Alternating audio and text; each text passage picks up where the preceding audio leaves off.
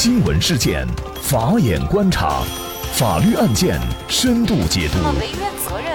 传播法治理念，解答法律难题，请听个案说法。大家好，感谢收听个案说法，我是方红。更多的案件解读，欢迎您关注个案说法微信公众号。今天啊，我们跟大家来聊一下，男子公园遭劫，身中五刀以后反杀劫匪，法院二审改判无罪。据新浪政法频道报道，二零一七年五月三十号凌晨四点左右，醉酒后的黄某独自来到荷塘区东湖公园中心岛一个草坪内乘凉。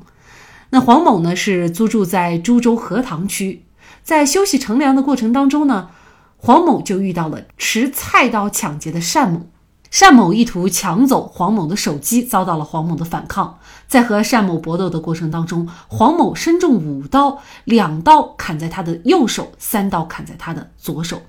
当单某举起刀准备砍第六刀的时候，黄某用左手抓住了单某拿刀的右手，顺势扭转单某的身体，使单某背对自己。黄某右手从口袋里掏出了随身携带的一把水果刀，对着单某的右后背捅了一刀，单某当场倒地。之后啊，黄某就跳进了旁边的湖里躲避。在湖里见单某没有再追上来以后，黄某又回到了岸上。一路跑回了自己的租房。黄某本打算报警，但是身上带的手机因为进水了，无法开机。租房内的另一台手机因为手机故障，也没能拨通幺幺零报警电话。黄某认为不会有什么事儿，就躺在家里休息睡觉。直到当天上午九点多，黄某听说东湖公园内有人死了，跑到哥哥那里要了一百块，在当天下午就回了沅江老家。经鉴定，黄某的伤情是轻微伤。而单某是因为锐器刺破右肺，引起失血性休克，导致死亡。株洲荷塘区法院一审认为，黄某非法故意伤害他人身体致一人死亡，其行为已经构成了故意伤害罪。黄某的正当防卫明显超过了必要限度，造成单某死亡，应当负刑事责任，但是应当减轻处罚。而且单某的家属由于黄某的犯罪行为而遭受物质损失，黄某也应该承担相应的赔偿责任。那一审判决黄某犯故意伤害罪，判处有期徒刑三年，赔偿附带民事诉讼原告人单某的家属九千八百九十九块钱。那么一审判决以后啊，单某家属提起了上诉，认为一审判决的事实部分没有查清，影响民事赔偿，要求继续查清。黄某对于原判事实无异议，但是他认为他的行为是正当防卫，请求撤销原判，宣告无罪。那么到底黄某的行为是防卫过当，还是属于正当防卫？就这相关的法律问题，今天呢，我们就邀请云南大格律师事务所主任耿学莲律师和我们一起来聊一下。耿律师您好，范主播你好，听众朋友们大家好。嗯，非常感谢耿律师。黄某的这个行为哈，到底是正当防卫还是防卫过当？那么可能我们在分析这个行为性质之前啊，还是请耿律师给我们介绍一下，就是什么样的行为可以认定为正当防卫？这样，我先给大家介绍一下正当防卫。在接下来的问题中，我们再来评判黄某的行为是正当防卫还是防卫过当。根据我国刑法第二十条的规定，正当防卫包括两种类型：一种是有性防卫，即为了使国家、公共利益、本人或者他人的人身、财产和其他权利免受正在进行的不法侵害而采取的制止不法侵害的行为。对不法侵害人造成损害的，那么属于正当防卫，不负刑事责任。那么这一类型的防卫，在明显超过必要限度，造成重大损害的情况之下，相反是要负刑事责任的。那么这种呢，就是有性防卫。另一种呢是无性防卫。无性防卫呢，它是对正在进行的行凶、杀人、抢劫、强奸、绑架。以及其他严重危及人身安全的暴力犯罪，采取防卫行为造成不法侵害人伤亡的，那么不属于防卫过当，不负刑事责任。正当防卫呢，要注意目的的正当性和行为的防卫性的主客观的统一，也就是其主观上是为了使国家公共利益、本人或者他人的人身、财产和其他权利免受正在进行的不法侵害，而采取行动去制止这种不法侵害。客观上所采取的制止行为，与正在发生的不法侵害行为的强度、缓急、保护权益的价值要具有对应性。其实呢，在这个现实生活当中啊。经常对于某一种行为啊，因为这类似的案件我们都已经发生很多了。比如说，于欢为了保护自己的母亲，将刀刺向了讨债者；还有呢，就是比较有名的昆山反杀案，等等等等这类似的反杀案啊。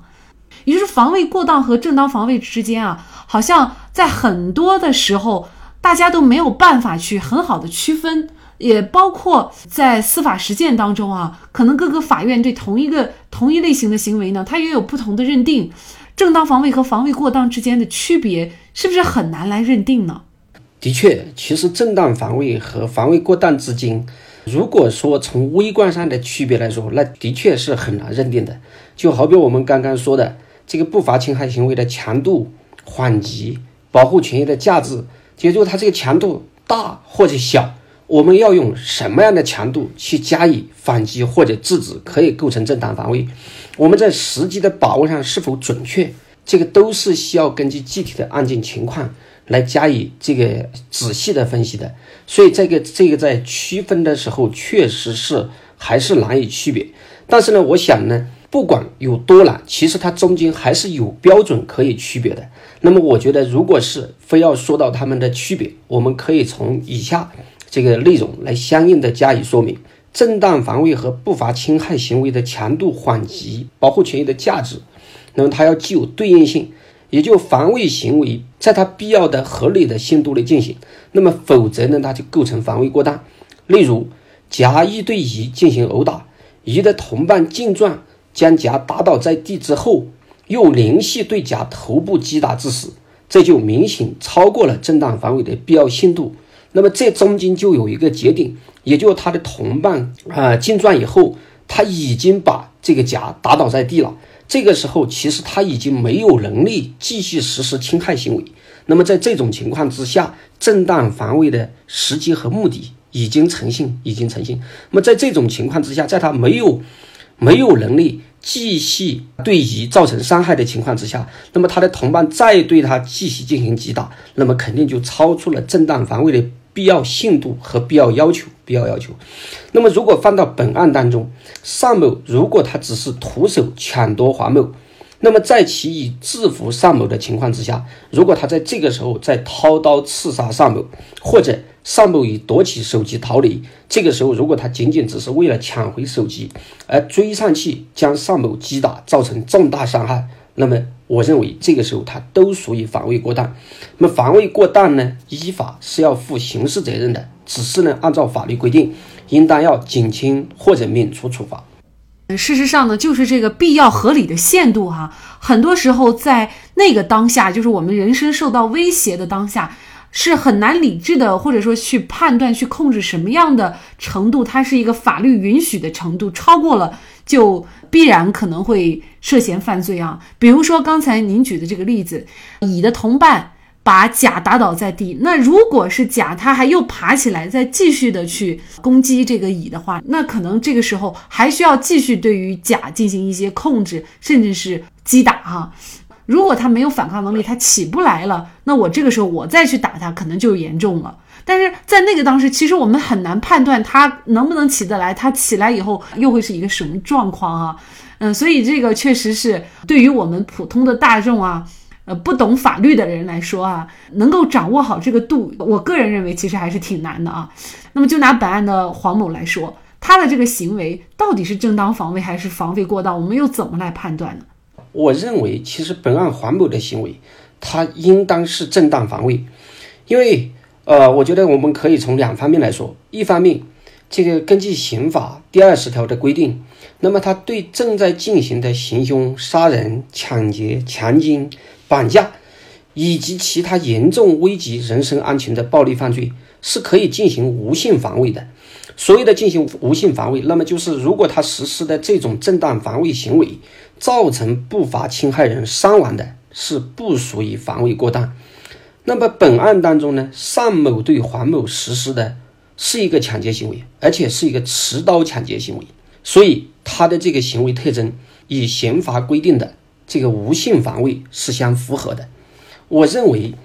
从本案的证据来看呢，本案二审判决分析的是到位，是合理的。即本案虽然没有目击证人，没有水果刀、这个视频监控等直接证据，但黄某首次的供述。流畅自然，前后多次的供述稳定，现场呢也留有疑似作案工具的菜刀柄底，刀刃的中部提起的血迹含有尚某的含有尚某的生物检查嘞，菜刀刀柄上和菜刀刀柄与刀刃结合部有黄某的血迹，尚某裤子上有黄某的血迹，黄某的身上多处受伤，右手背、右手的小指、左手的无名指。左手的拇指多处软组织